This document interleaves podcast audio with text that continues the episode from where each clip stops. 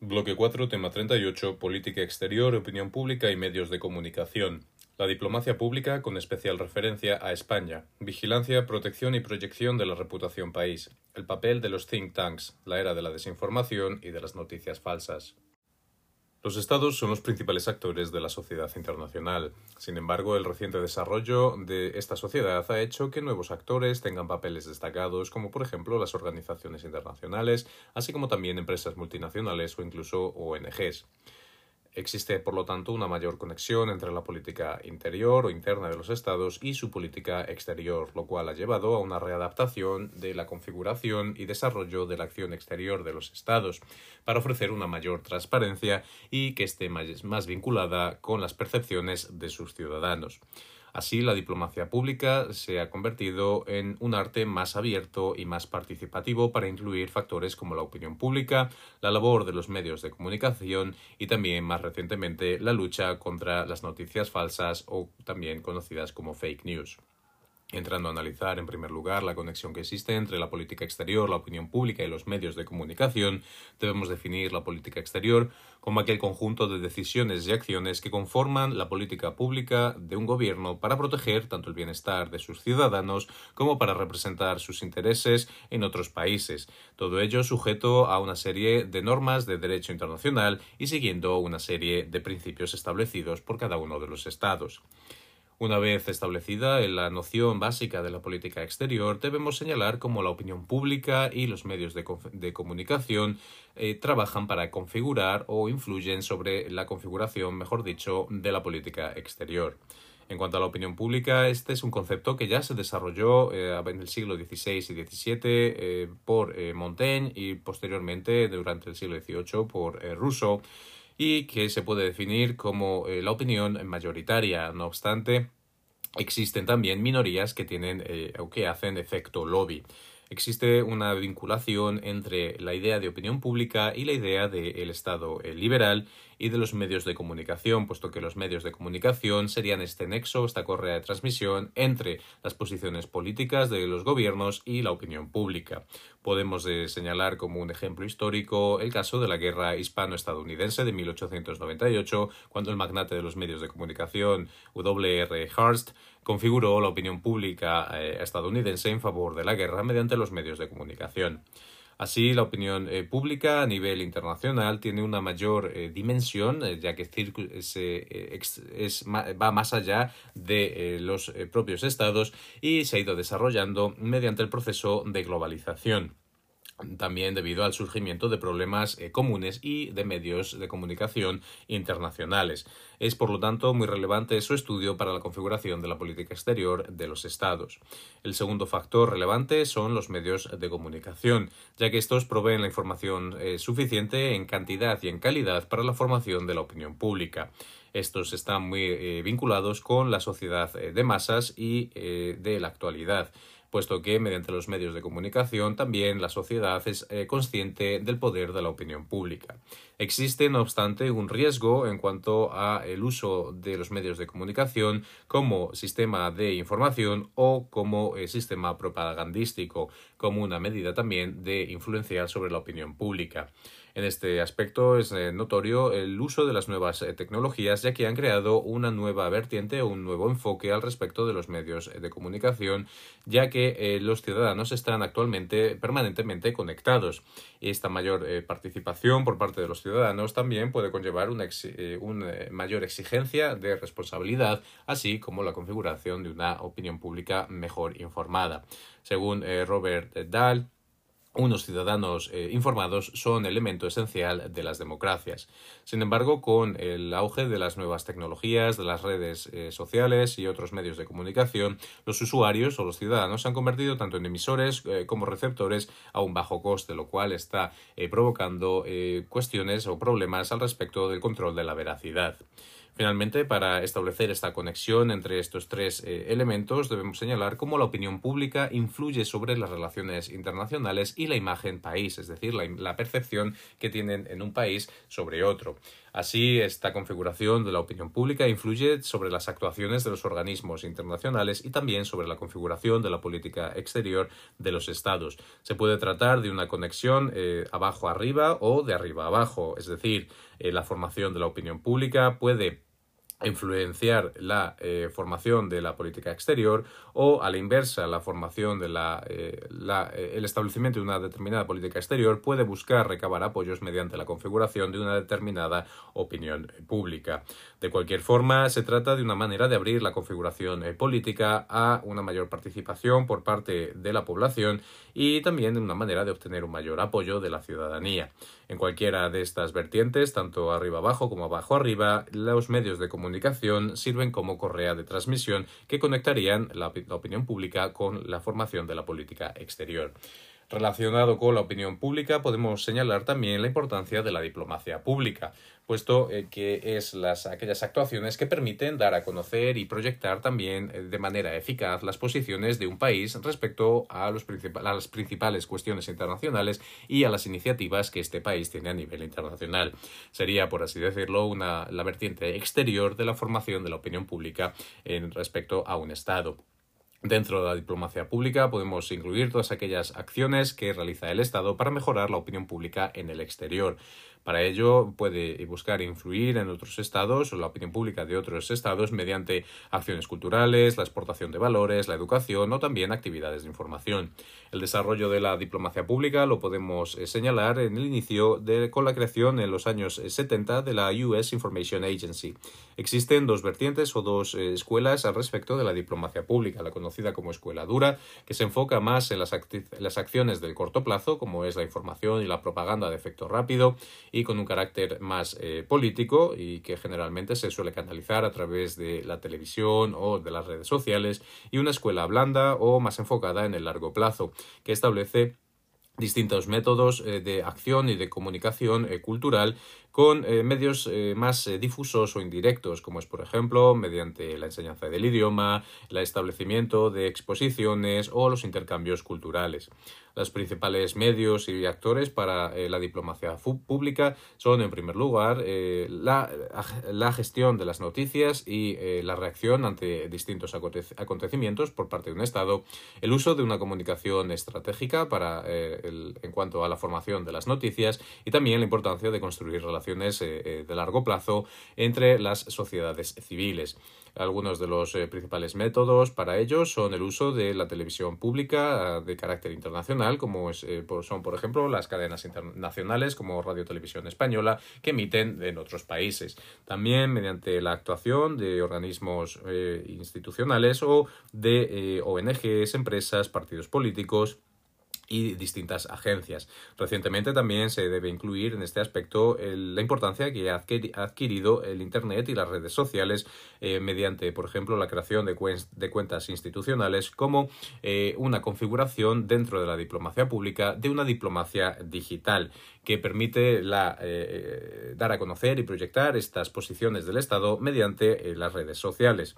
En el caso de España, el Ministerio de Asuntos Exteriores y Cooperación es el competente para la propuesta y la ejecución de la diplomacia pública. Esto queda eh, señalado en la estrategia de acción exterior que incluye como prioridad eh, dar coherencia y eficacia y transparencia a la diplomacia pública española, promocionando España como un país avanzado. Para ello se ha creado la Dirección General de Comunicación, Diplomacia Pública y Redes, que depende directamente del ministro, para desarrollar e implementar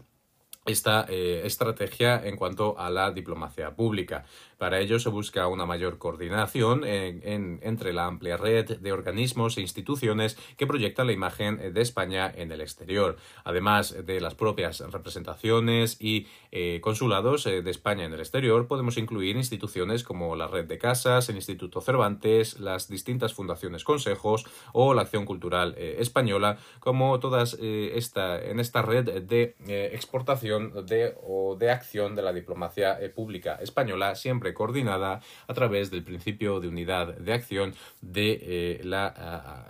acción exterior eh, española. Por otro lado, también relevante respecto a la diplomacia pública es eh, los aspectos de vigilancia, proyección y protección. La vigilancia serían aquellos mecanismos que se utilizan para analizar la reputación internacional de un país, en este caso de España, a nivel eh, general. En el caso de España contamos con distintas metodologías. Por un lado, el Real Instituto Elcano elabora tres indicadores eh, principales para evaluar esta reputación española eh, a nivel internacional, como es el Observatorio de la Imagen de España, que se utiliza encuestas y análisis para producir un informe, la distancia que existe entre la imagen y la realidad, comparando estas encuestas en el exterior con encuestas realizadas en España, y finalmente también el, el conocido como Índice Elcano de Presencia Global, que utiliza distintos barómetros y compara las posiciones de diversos países. Además de los indicadores del Instituto del Real Instituto Elcano, también eh, existen otras actividades como el conocido proyecto Mesías, que monitoriza la evolución de la imagen eh, de España, coordinado por la Universidad San Pablo CEU, el IMAFIN, que estudia también la imagen española en el exterior en cooperación con la consultora Accenture, y finalmente la célula de acción eh, reputacional, que busca anticipar las amenazas y neutralizarlas en cuanto a la imagen pública eh, española. Respecto a las vertientes de proyección y protección, Podemos señalar como características generales que España tiene un gran número de activos eh, de eh, promoción o de, diplomacia pública tangibles como la cultura, el clima, la gastronomía o los propios paisajes de nuestro país, como intangibles como es la diversidad, sus valores o aspectos de carácter sentimental. Se debe realizar, por lo tanto, un análisis de debilidades, amenazas, fortalezas y oportunidades para estructurar la acción en busca de una mayor proyección y protección de estas ventajas competitivas. No obstante, eh, la evolución que ha tenido esta proyección de la imagen eh, de España ha pasado de una explotación de carácter más económico a integrar una idea más eh, holística, más completa y estratégica para un posicionamiento general. Los principales instrumentos para la proyección y la protección de la imagen española son, además de los estudios, los informes, las publicaciones y las distintas evaluaciones, también realizar entrevistas y artículos eh, de carácter internacional que promuevan una, una visión positiva de España, la realización de giras promocionales o ferias internacionales, como por ejemplo el Mobile. Eh, de Barcelona o también la importancia de eh, integrar nuevos elementos dentro de la administración española como son los cursos de formación para los funcionarios que se encuentran en el exterior, la mayor participación de la sociedad civil y el establecer marcos de cooperación público-privada que permitan eh, mejorar esta proyección exterior así como también incluir lucha, eh, la lucha contra elementos nuevos como las fake news o las amenazas híbridas. Finalmente debemos señalar una serie de limitaciones y de las principales iniciativas al respecto de la proyección de, y, la protección de la imagen exterior española. Entre las limitaciones podemos señalar que, puesto que se trata de un desarrollo que todavía es, reciente, existe ciertas cuestiones al respecto de la financiación o de la estructuración de la acción de la diplomacia eh, pública española. También es eh, relevante la importancia que debe darse a la coordinación de las acciones de las distintas instituciones y eh, la importancia que tendría un mayor desarrollo de la anticipación y que las acciones tengan un carácter eh, más eh, preventivo y no eh, sean tan reactivas. Algunos de los elementos de esta promoción, de esta proyección, serían, por ejemplo, en el caso de España, la promoción de los derechos fundamentales y los valores democráticos, también la promoción de nuestra gastronomía y un ejemplo sería de estas iniciativas sería, por ejemplo, que todas las embajadas españolas en el exterior cuentan con perfil en las redes sociales. Además, en la configuración de la opinión pública eh, es también importante la labor que tienen los think tanks. Estas son organizaciones que eh, se dedican a la investigación, el análisis y la consulta de los temas de importancia a nivel internacional. Eh, generalmente no tienen ánimo de lucro y su función sería la de facilitar información para, para formar la opinión pública. Existen distintos tipos de think tanks, entre los cuales podemos destacar aquellos que son de carácter independiente o los que tienen una afiliación gubernamental, políticos, eh, think tanks universitarios o también think tanks corporativos. Estados Unidos es actualmente la primera potencia al respecto de los think tanks, con el mayor número de ellos y también de mayor calidad, lo cual le confiere una importante influencia a la opinión pública global. En segundo lugar estaría la Unión Europea, que eh, no obstante tiene aún el reto de superar los planteamientos nacionales en, eh, respecto a sus think tanks. La evolución de los think tanks, eh, como hemos dicho, tiene un origen anglosajón, ya que inician su andadura a principios del siglo XX, con la creación de 1910 del Carnegie Endowment en el Reino Unido, que sería como eh, el acta fundacional de los eh, think tanks. No obstante, va a ser tras la Segunda Guerra Mundial cuando inicien su despegue de mayor relevancia a nivel internacional, con eh, instituciones como la Brookings Institution, que tiene una mayor relevancia. Además, eh, esta evolución va a pasar de eh, unos orígenes eh, más independientes a la creación durante el periodo de la Guerra Fría de algunas organizaciones de carácter paragubernamental que serían controladas por los gobiernos, como, como por ejemplo la RAND Corporation, que dependía del Departamento de Defensa de los Estados Unidos. Sin embargo, tras el fin de la Guerra Fría y el desarrollo de la globalización, estos van a tener una mayor independencia y va a producirse también una mayor proliferación de think tanks. En el caso del continente europeo, su desarrollo se va a producir sobre todo en los años 90 dentro del marco de la Unión Europea, destacando por ejemplo think tank del European Council for Foreign Affairs. En el caso de España, Contamos también con una serie de think tanks como el Real Instituto Elcano, el CIDOP de Barcelona, la Fundación FAES, afiliada al Partido Popular, o la Fundación Alternativas del Partido Socialista.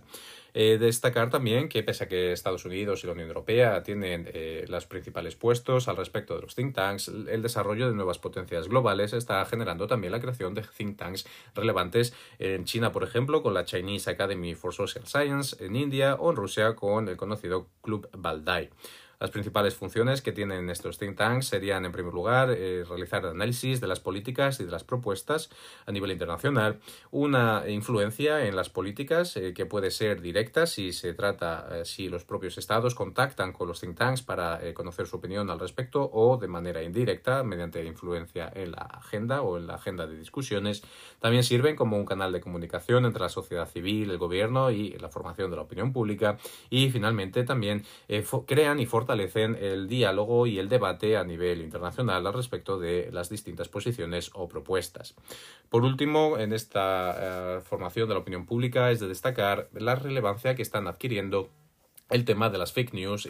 o desinformación y noticias falsas recientemente. Esta se trata de informaciones falsas o engañosas que eh, se publican con el objetivo de engañar o de confundir a la población, buscando así influenciar la opinión pública están asociadas generalmente con la revolución eh, digital que ha, roto el monopolio informativo tradicional con donde todos los eh, ciudadanos pueden ser eh, tanto emisores como receptores de informaciones. Asociado a las fake news está la idea del sharp power, que sería el uso de la información engañosa por los estados con fines hostiles, buscando así influenciar la opinión pública de otro estado para manipularla. Eh, las democracias eh, tendrían una mayor vulnerabilidad a la acción de estas eh, fake news debido a la dificultad que tienen estas para el control de las informaciones y su defensa de la libertad de expresión. Así, el informe del Consejo de Europa de Desorden Informacional señala que el origen de las desinformaciones está generalmente en grupos políticos subversivos o también en algunos estados que buscan utilizar este sharp power, lo cual ha hecho que las fake news, debido a su carácter disruptivo, entren dentro de las políticas de seguridad de los estados. Entre las medidas para luchar contra la desinformación, además de eh, la defensa del código ético periodístico por parte de los estados, a nivel multilateral se han creado iniciativas como la de la UNESCO de crear eh, un manual de periodismo, desinformación y noticias falsas. Eh, dentro de la OTAN se ha incluido también en la estrategia de comunicación buscando reforzar la diplomacia pública y los programas de acción rápida contra las fake news. En la Unión Europea se ha incluido también en las prioridades de la acción exterior con la creación de un grupo especial dentro del Servicio Europeo de Acción Exterior y también la creación de un sistema de alerta temprana que está conectado con los Estados miembros para coordinar tanto la monitorización de esta publicación de fake news como sus respuestas. Finalmente, dentro de España también eh, las fake news hacen parte de la Estrategia Nacional eh, de Ciberseguridad y se han establecido mecanismos para luchar contra ellas, como por ejemplo eh, la Comisión Interministerial contra la Desinformación o también actividades para promover la cultura de la ciberseguridad, el espíritu crítico y la identificación por parte de la ciudadanía de estas fake news. Vemos así como en la sociedad internacional actual de mayor complejidad, la formación de la opinión pública y la influencia sobre esta tiene una gran relevancia en la política exterior de los estados. Claro ejemplo de ello lo podemos ver, por, eh, ejemplo, en el actual conflicto en Ucrania y eh, la expulsión por parte de la Unión Europea de medios de comunicación rusos del ámbito europeo como el Russia eh, Today para evitar esta disrupción de la opinión pública en Europa.